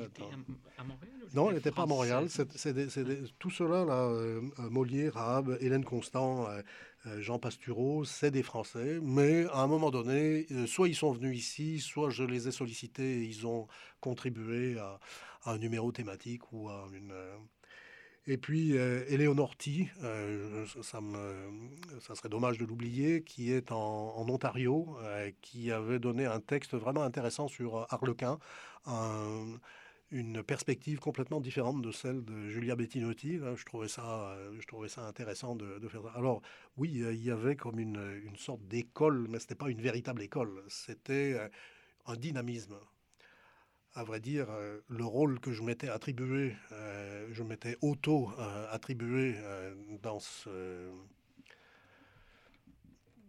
dans cette, c'était pas un projet parce que j'y avais pas réfléchi, j'y avais pas réfléchi comme ça. Mais enfin, dans ce qui est devenu a posteriori un projet, c'était d'essayer de mettre des gens ensemble. Je trouve qu'on est toujours plus intelligent à plusieurs que tout seul. Tout seul, je peux me mettre un miroir en face de moi et je vais me trouver tellement intelligent. Mais je trouve que quand c'est une personne qui me dit non, t'as tort ici ou t'as pas vu ça, euh, c'est beaucoup plus stimulant. Et euh, en gros, ça a été, euh, ça a été je dirais pas l'essentiel de mes efforts, mais une grande partie de mes, de mes efforts. Alors, c'est pour ça que j'ai appelé ça école. Je savais pas très bien comment le nommer, pour nous, c'est très important parce que nous sommes en fait dans la, dans la filiation. Bon, déjà, le fait que Samuel Archibald et moi-même, puis Chantal, on ait été recrutés sur ce profil-là, donc créé par, euh, par vous. Euh, le fait qu'on ait compris, euh, donc moi, je, je, débarquais euh, je ne connaissais pas le, substrat montréalais. Je connaissais certaines de ses publications déjà euh, dans le côté franco-montréalais. Euh, mais le fait de savoir qu'il y avait déjà eu cette effervescence, c'est ce qui a permis. et bon, donc moi, j'en suis, j'en suis tout à fait reconnaissant, d'autant que tous les cours que je donne ont été créés vraiment à ce moment-là. Et c'est la chance qu'à l'UQAM, on puisse enseigner des choses comme la science-fiction, le roman policier, la littérature érotique, etc. etc. Et c'est ce qui nous a donné envie aussi, avec Samuel, de partir tout ce projet de, pop en stock, etc. Et puis aussi, d'ailleurs, une des raisons pour lesquelles on a orienté de suite pop en stock autour du contemporain, c'est parce que euh, vous étiez en train de faire le travail euh, déjà avec Belphégor notamment, euh, le travail de l'étude de la culture populaire plus, euh, en, plus ancienne. Donc, c'était n'était pas intéressant de, d'essayer de, faire une duplication de ça. Au contraire, de se dire, bon, bah, on va proposer quelque chose de différent. Et ensuite, et c'était ça aussi depuis le début, l'envie qu'on avait, créer des ponts pour que précisément les deux puissent communiquer. Et c'est aussi ce qu'on a, ce qu'on a essayé de, faire. Tu as aussi, donc tu, tu évoquais plusieurs de ces, de ces publications. Je pense que c'est un peu les livres donc dans la collection études paralittéraires que tu, que tu avais lancé. Donc euh, Armes, Larmes, Charme, Sérialité, Paralittérature, Amour, Aventure et Mystère ou les romans qu'on ne peut pas euh, lâcher. Et, et donc, ces livres-là qui sont des, qui sont restés des, grands, des, des, des grandes synthèses avec des, aspects très variés. Et aussi tes collaborations avec Ancrage, qui est quand même merveilleux, enfin, la grande maison d'édition pour ce qui est du populaire. Euh, euh, un peu plus. Euh, en général, ils, font plus, donc 19e, 20e. maintenant, je pense qu'ils sont en train d'ouvrir aussi à, plus, plus contemporain. Mais c'est vraiment une, quelque chose d'extraordinaire. Euh, donc, euh, ce que Murger a fait sur Lovecraft et la science-fiction, par exemple. Ou, enfin, c'est des, choses sur Bob Moran. C'est vraiment merveilleux. Et euh, donc, tu as aussi beaucoup collaboré, collaboré à ça. Et, et ensuite, je pense que l'un des premiers que tu fais, que tu signes euh, tout seul, c'est ça se lit comme un roman policier, comprendre la lecture sérielle. Donc à partir de cette expérience collective. Euh, c'était pas le premier. Euh, c'est pas juste pour corriger que je le mentionne. C'est parce que celui-ci ne s'explique que par des, choses que j'avais écrites auparavant. je parlais tout à l'heure du, choix du, du roman d'espionnage comme terrain d'investigation. et ça a été vraiment mon premier livre. En fait, il n'a pas été écrit comme un livre, c'était écrit, c'était des, articles. Euh, et ensuite, une fois qu'il y en a eu suffisamment, je les ai repensés pour que ça fasse, pour que ça fasse un livre. Euh, c'est là que l'aventure euh, avec Nota Bene, qui s'appelait à cette époque Nuit Blanche, comme, comme la revue, c'était le même, c'était le même éditeur à Québec. c'est là que on a euh, lancer cette, euh, cette, collection qui malheureusement n'a pas marché très bien là d'études paralittéraires. Bon, euh, mais on a quand même réussi à publier quelques, quelques titres qui étaient, qui étaient intéressants. et donc le premier livre, ça a été Les Anges de Machiavel, qui était une sorte de, de survol de quelques-uns des grands problèmes que les thèmes du roman d'espionnage, euh, roman d'espionnage de la guerre froide, disons euh, entre les années 50 et le moment où j'ai écrit, là, disons dans les années 80, euh, qu'est-ce que c'était? Comment est-ce qu'il fallait le décrire? Il y avait très peu de choses. En fait, il y avait peut-être un ou deux articles qui étaient eux-mêmes déjà un peu anciens, qui étaient surtout de l'histoire littéraire. Il y avait un petit que sais-je, pas très très bon, bah, enfin, qui était mieux que rien, là, mais qui était quand même pas très très bon. Et, je m'étais dit que ça vaudrait la peine, plutôt que de, publier dans des revues qui étaient lues par une toute petite quantité d'universitaires, de faire un livre qui aurait ramassé et qui, comme c'était un livre, la, problématique pouvait être un peu différente, pouvait être, euh, euh, pouvait être plus synthétique. Alors, euh, Les Anges de Machiavel a apparu à ce moment-là. ultérieurement, j'ai fait un autre livre sur le, roman d'espionnage, La cristallisation de l'ombre, qui est, plus tardif donc, qui lui était une sorte de réponse un peu exaspérée euh, aux gens qui me disaient que l'espionnage français, soit c'était pas bon, euh, euh, soit c'était inexistant, ce qui était encore, ce qui était encore pire. Donc, ce que j'ai fait, c'est. Alors là, c'était vraiment de l'histoire littéraire. il a fallu aller ramasser des, des vieux romans. chaque fois que j'allais en France, c'était pour courir chez des libraires d'occasion. Il n'y avait pas d'internet à cette époque, donc pas d'achat par euh, correspondance si facile que ça à faire. Donc ça a pris plusieurs années. Mais l'intérêt de travailler lentement sur quelque chose, alors que euh, tu l'avais peut-être remarqué quand je parlais tout à l'heure du rôle que je m'étais auto-attribué de faire bouger, de faire bouger les choses, de mettre les gens ensemble et tout. Euh, là, c'est au contraire un travail, euh, un travail de solitaire. Hein. C'est euh, creuse vieille taupe. tu es dans ton, dans ton trou, là, puis tu fais tes affaires tout seul, et tu sais que en fait, il y a assez peu de gens qui s'intéressent à ça. Alors, ces deux bouquins sur l'espionnage sur étaient pour moi comme, des, comme un diptyque euh, le premier, c'était plutôt des, problématiques générales, et le deuxième, c'était vraiment de l'histoire, euh, de l'histoire littéraire. Euh, et c'était posé à moi le problème, j'en avais touché un mot tout à l'heure à propos de Dix 13, un problème qui était une sorte de préoccupation en fait pédagogique un prof, aussi bon soit-il, aussi bien informé soit-il, il est toujours dans un acte de communication. Et il peut être complètement pourri comme communicateur. Et ça, c'est du côté de sa performance à lui. Mais en plus, il n'est pas du tout dit qu'il maîtrise la manière dont il va être compris. alors, parmi les, parmi les gens qui ont eu une influence, les, livres qui ont été marquants pour moi, il y a eu le bouquin d'Umberto Eco, ou dans Lector in Fabula, dans lequel euh, il euh, théorisait la place du lecteur, mais il le théorisait de manière fine en disant il faut qu'on tienne compte de l'encyclopédie du lecteur. Qu'est-ce que c'est qu'il sait à propos de la chose dont la fiction est en train de parler? Euh, ça, ça va lui servir d'interprétant. Euh, ça va euh, certainement le, ça va certainement colorer au moins sa manière de comprendre les choses et parfois le tromper. L'auteur va éventuellement jouer avec ce qu'il suppose que le lecteur attend.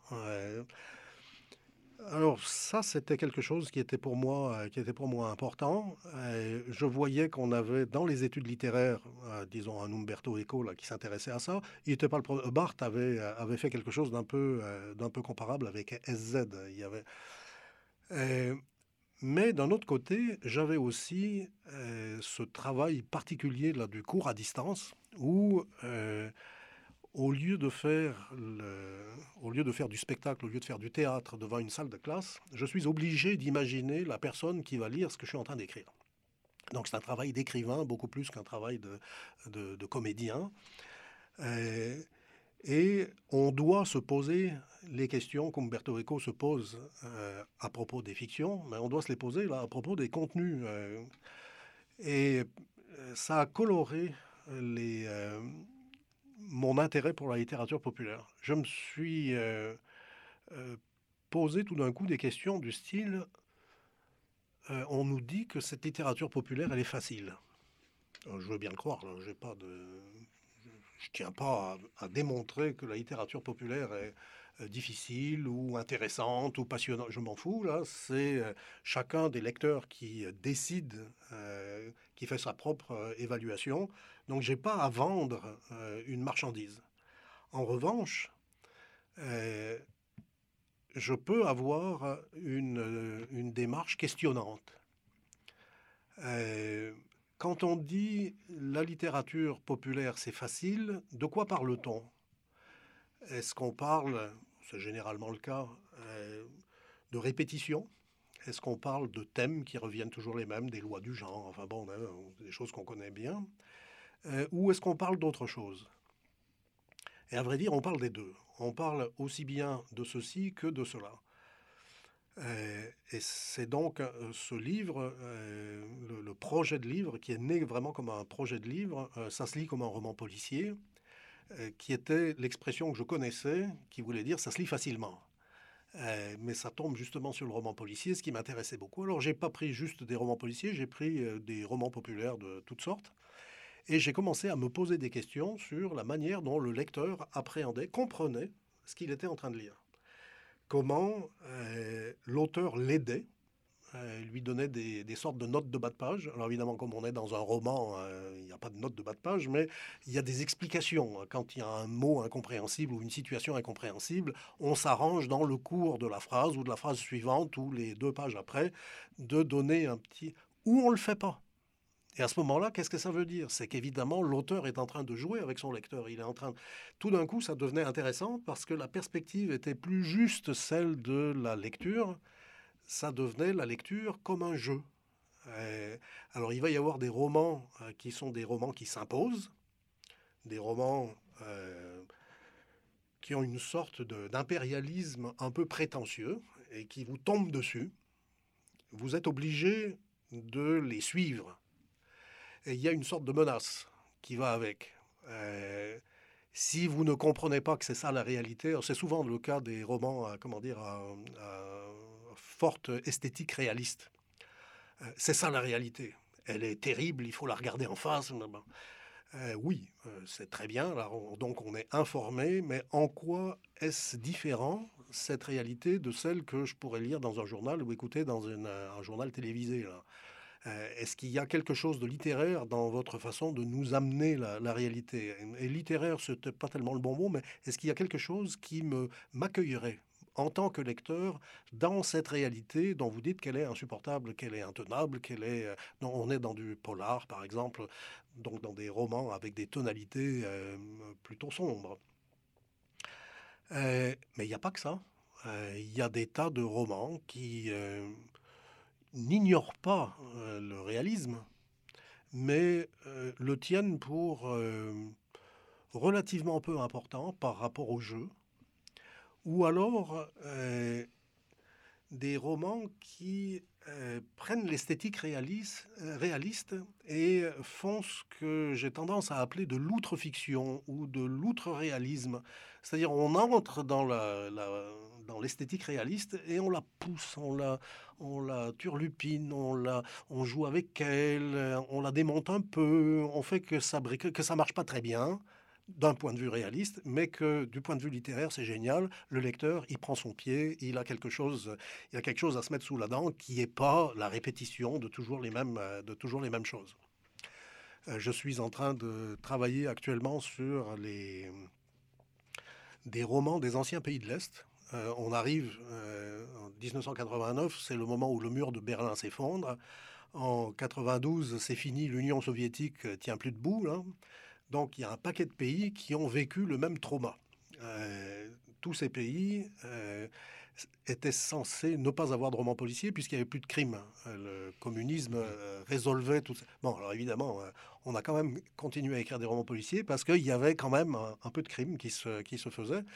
Donc là, on va arriver à 89, on arrive à 2019, ça va, faire une, ça va faire une date. Je me suis dit, tiens, ça serait une bonne idée de savoir, face au même trauma, qu'est-ce qui s'est passé en Pologne, en Tchéquie, en Slovaquie, euh, en Bulgarie, euh, dans tous les pays qui, qui, ont, euh, qui ont émané de l'explosion de la Yougoslavie, les, les, pays baltes.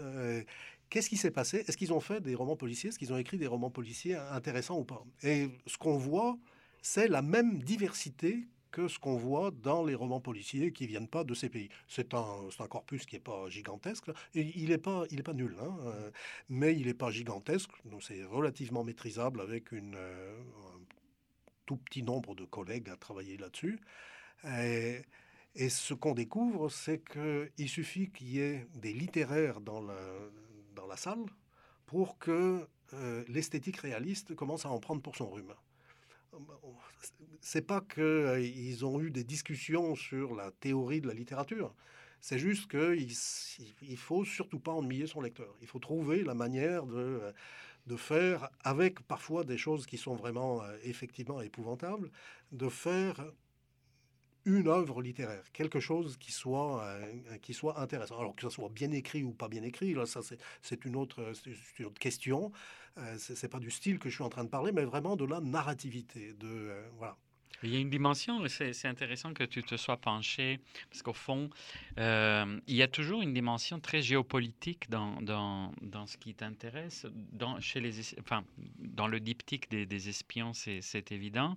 C'est aussi quand même quelque chose dans le livre donc, euh, que vous avez consacré euh, avec Richard Saint-Germain, donc Western France, l'aventure méconnue de l'Ouest dans l'imaginaire français. C'est et, et ensuite Léo et les bas de l'imaginaire. c'est Léo les bas avec euh, Saint-Germain et Western France, tu l'as fait tout seul. Mais euh, donc là aussi, il y a une dimension euh, de l'imaginaire de l'autre et de la, représentation, etc. Donc c'est assez, c'est assez curieux parce que c'est quand même aussi une des lignes de force de ta, de ta réflexion. Et le roman de guerre, qui est aussi l'autre grand... Ah, écoute, je ne veux pas faire de la une psychanalyse de bazar, là, mais c'est une situation que tu connais aussi. on vit dans un pays qui n'est pas notre, notre pays de naissance. Donc il y a, euh, c'est une expérience qui est, euh, qui est importante pour qui que ce soit là, qui s'installe dans un autre pays. Et cette question de l'altérité, cette question de la relation à l'autre, elle est effectivement centrale. Mais je m'en suis pas rendu compte. Quand j'ai commencé à écrire, c'était pas le thème. C'est juste que c'est venu au fur et à mesure.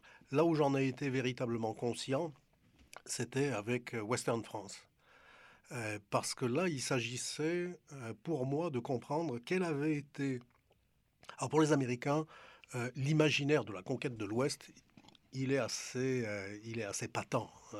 c'est pas un, truc qui serait caché. Là. Hollywood s'en est emparé, mais il y avait des romans, euh, il y a toute une industrie du, euh, roman. La musique euh, country est une sorte de... et pas juste country d'ailleurs, le, bluegrass, je ne sais pas s'il faut qu'on le mette dedans, le, comment dire, le country électrique, l'espèce de fusion avec le rock, tout ça c'est comme une, c'est comme une tapisserie euh, de, de, la suite de cette, de cette conquête. Oui, d'ailleurs, euh, l'autre jour, je voyais 12 Strong, et qui est vraiment l'adaptation du western à la guerre d'Afghanistan. C'est d'ailleurs le titre du livre dont c'est tiré, c'est Horse Soldiers, et puis c'est le monument qu'ils ont créé finalement en honneur. Donc la première compagnie qui a riposté à, à, l'attentat du 11 septembre, et, c'est vraiment cet, cet emblème du soldat ultra moderne avec tout son équipement, mais sur un cheval. Donc c'est la renaissance du cowboy. Absolument. Le cowboy est dans l'imaginaire américain et a jamais complètement disparu. Il avait eu des problèmes dans les années 60 à Hollywood. Là, on avait commencé Little Big Man, par exemple. Là, tout d'un coup, euh, Qu'est-ce que c'est ce mec là qui est entre Est-ce que c'est un Indien ou est-ce que c'est un blanc? Qu'est-ce qu'il fait? Il n'arrête pas de changer de, changer de camp. Donc il y avait comme une, une sorte de problématique. On découvrait que euh, le, grand mythe américain, euh, euh, comment dire, raciste là, avait pas de fondement. Enfin bon, on voyait bien que c'était un que c'était de l'idéologie, mais c'était pas une c'était pas une mythologie. C'était c'était un truc qui avait été construit.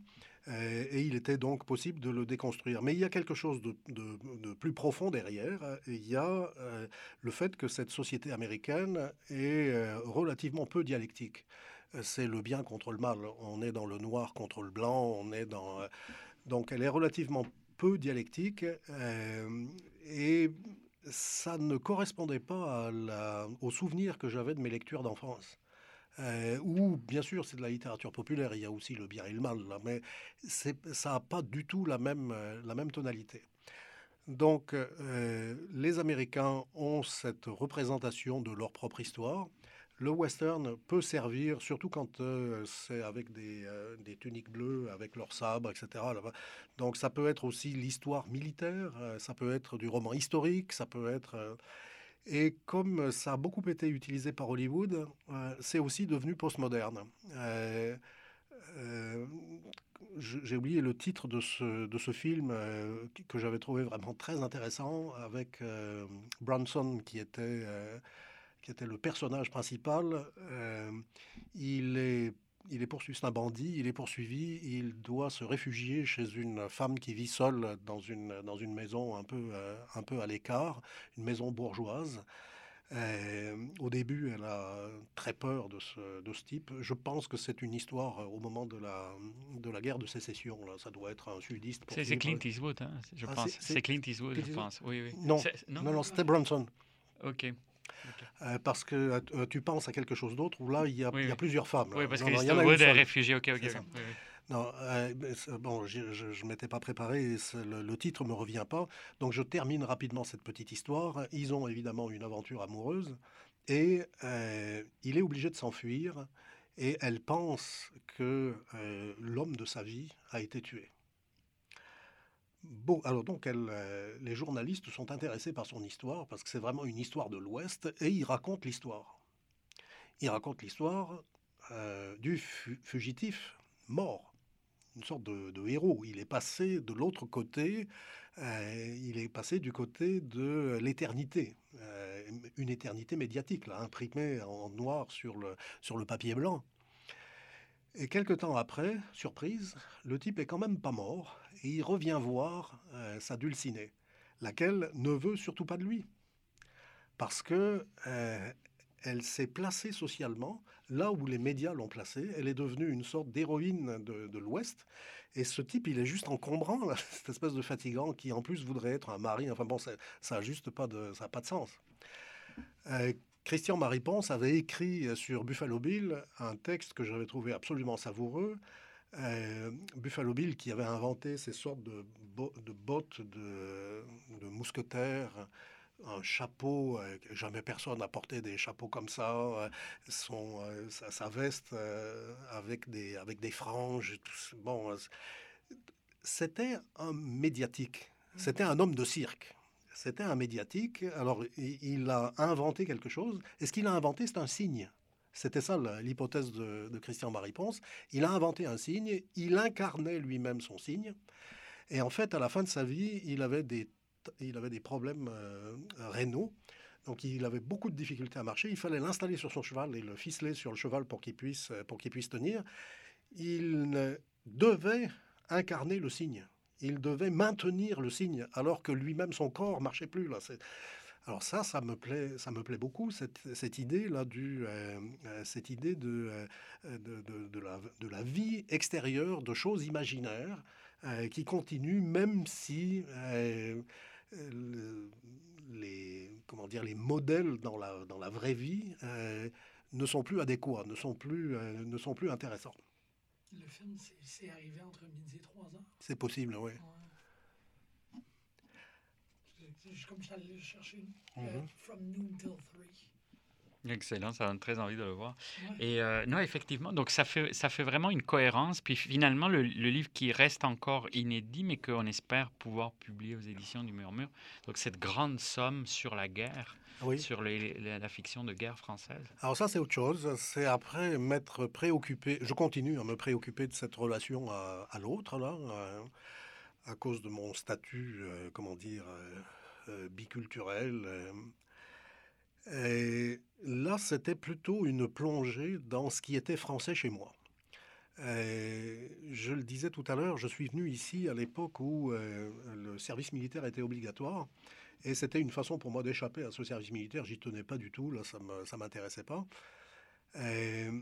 mais la génération de mes parents, la génération de mes grands-parents, c'est des générations qui ont, connu la, qui ont connu la guerre, qui en ont euh, qui en ont souffert. Euh.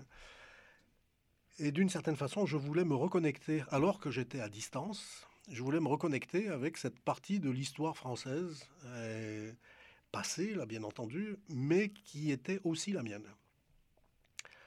Euh, alors, je raconte juste une toute petite expérience. je suis dans l'ouest du Massif central, dans un petit village qui s'appelle Espagnac. On s'est arrêté, il fait une chaleur torride, c'est au mois de juillet. On s'est arrêté avec mon épouse euh, et on cherche un logement pour la nuit, un bed and breakfast ou un, logement, peu importe. Donc on s'arrête sur la place du village. Euh, c'était moi qui conduisais. Ma femme me dit Je vais aller à la mairie, je vais aller euh, voir qu'est-ce qu'on peut trouver. Et je suis donc seul sur cette place de la mairie avec le monument aux morts à côté de moi en face, il y a l'église et derrière, il y a euh, la mairie. Et puis le soleil me cogne sur la tête. Là, je me dis, il faudrait que je me mette à, l'abri. Il n'y a pas de bistrot. C'est bizarre qu'il n'y ait pas de bistrot. Mais il n'y a pas de bistrot ici pour euh, aller se rafraîchir un petit peu. Puis ça dure, là, ça prend du temps. Donc euh, l'esprit vagabonde et j'ai commencé à regarder le monument aux morts. Et sur le monument aux morts, alors, Espagnac, là, il faut dire que ça doit être euh, tout compris, euh, peut-être 1000 euh, habitants. Si on, parle du bourg et des, fermes qui sont autour.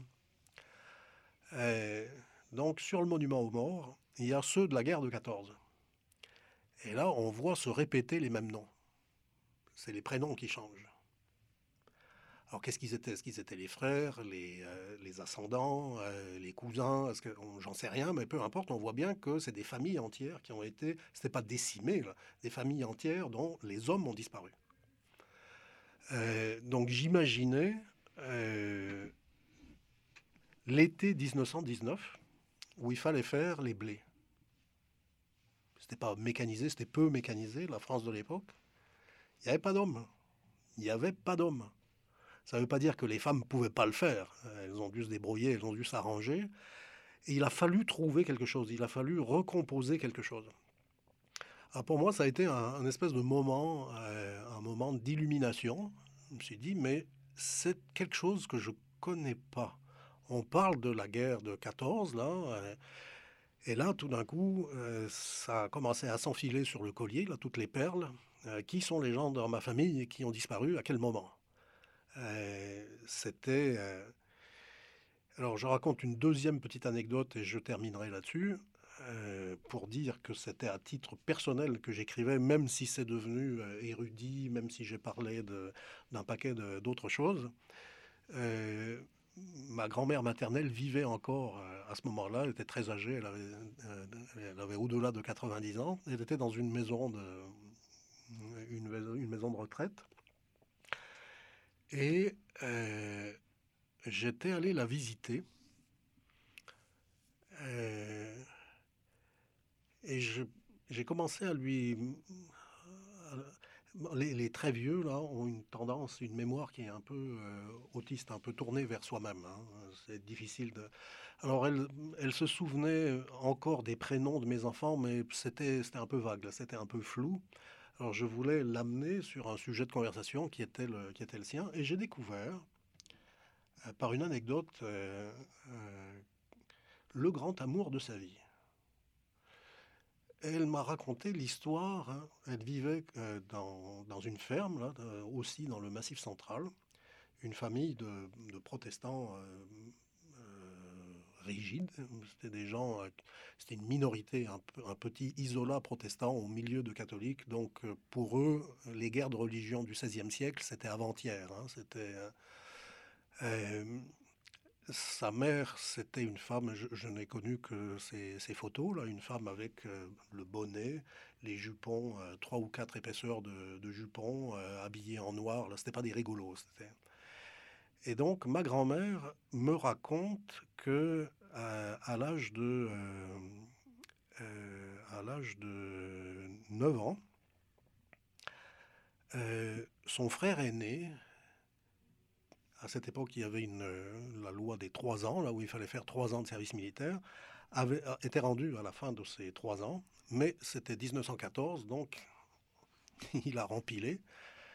Et comme la majorité des soldats d'infanterie euh, devaient, venaient de la campagne, on leur a donné la permission d'aller faire les blés. Donc il est revenu, il a fait les blés, c'était un homme costaud, il a fait les blés pendant, l'été. Et puis, une fois que c'était fini, que la permission été finie, il fallait qu'il reprenne son barda, qu'il remette son uniforme et qu'il se rende à la prochaine gare. Il fallait y aller à pied. C'était euh, une dizaine de kilomètres dans hein, dans la montagne. Et euh, ma grand-mère, cette très très vieille femme, qui voyait plus grand-chose, qui avait tout son esprit encore, mais qui voyait plus grand-chose, qui était complètement euh, courbé par l'ostéoporose, me raconte, et au fur et à mesure, sa voix change de registre. Ça devient une voix de petite fille. Et la, la phrase qu'elle dit, je tenais la main de ma mère, et je lui ai dit, il est beau mon frère. C'était un truc qui était marquant. Suis dit, donc elle a connu un grand amour. C'était euh, un grand amour, on s'entend là, un amour fraternel. Et, sa mère lui a répondu. Et là, au lieu de me le dire en français, elle l'a dit dans son dialecte, euh, qui était un, dialecte euh, d'oc. Sa mère lui a répondu Oui, ils sont beaux comme ça, et on les renvoie dans des boîtes. Et effectivement, il est mort euh, quelques jours après la semaine suivante. Euh, donc, pour moi, c'était un truc qui était important de reconnecter avec cette histoire qui était l'histoire de la famille, mais dont personne parlait vraiment. C'est pas qu'il y avait un tabou, c'est juste que pourquoi aller ennuyer les autres avec nos histoires? Bon, ça c'est un, truc dans les familles là. Non, euh, il fallait que ça remonte à la surface. Et pour remonter à la surface, bah, je l'ai fait comme un universitaire le fait. On, écrit sur beaucoup de choses, euh, mais en gardant toujours cette espèce de petit ombilique. C'est extraordinaire parce que ça boucle vraiment euh, tout un parcours. Et aussi, c'est très curieux parce qu'au-delà du médiatique, ce que tu retrouves au fond, c'est ce qu'il y avait avant, c'est la parole et la transmission par la parole. Donc je trouve que, mais aussi dans, dans ce qui était aussi la vraie culture populaire dans la réalité de, de des, choses, l'expérience de, du, du, peuple et, ce à quoi elle, a été confrontée. Et ce que finalement toute l'autre culture médiatique a essayé de euh, transformer bah, précisément, soit en héroïcisant la guerre, soit euh, au contraire en en faisant une sorte de apocalypse, mais qui en même temps reste fascinante, puisque on s'entend que dans le registre de la guerre, autant sa dénonciation que euh, son exaltation puise dans une fascination pour, euh, qui, est beaucoup du côté de Thanatos et qui, qui est aussi, euh, plus ça va dans le euh, plus ça s'éloigne de, de l'expérience vécue de la guerre, qui est plus de l'ordre du traumatique mmh. finalement. Et donc c'est, extraordinaire. On arrive un peu au bout de, la, de, de, de, l'espace qu'on, avait.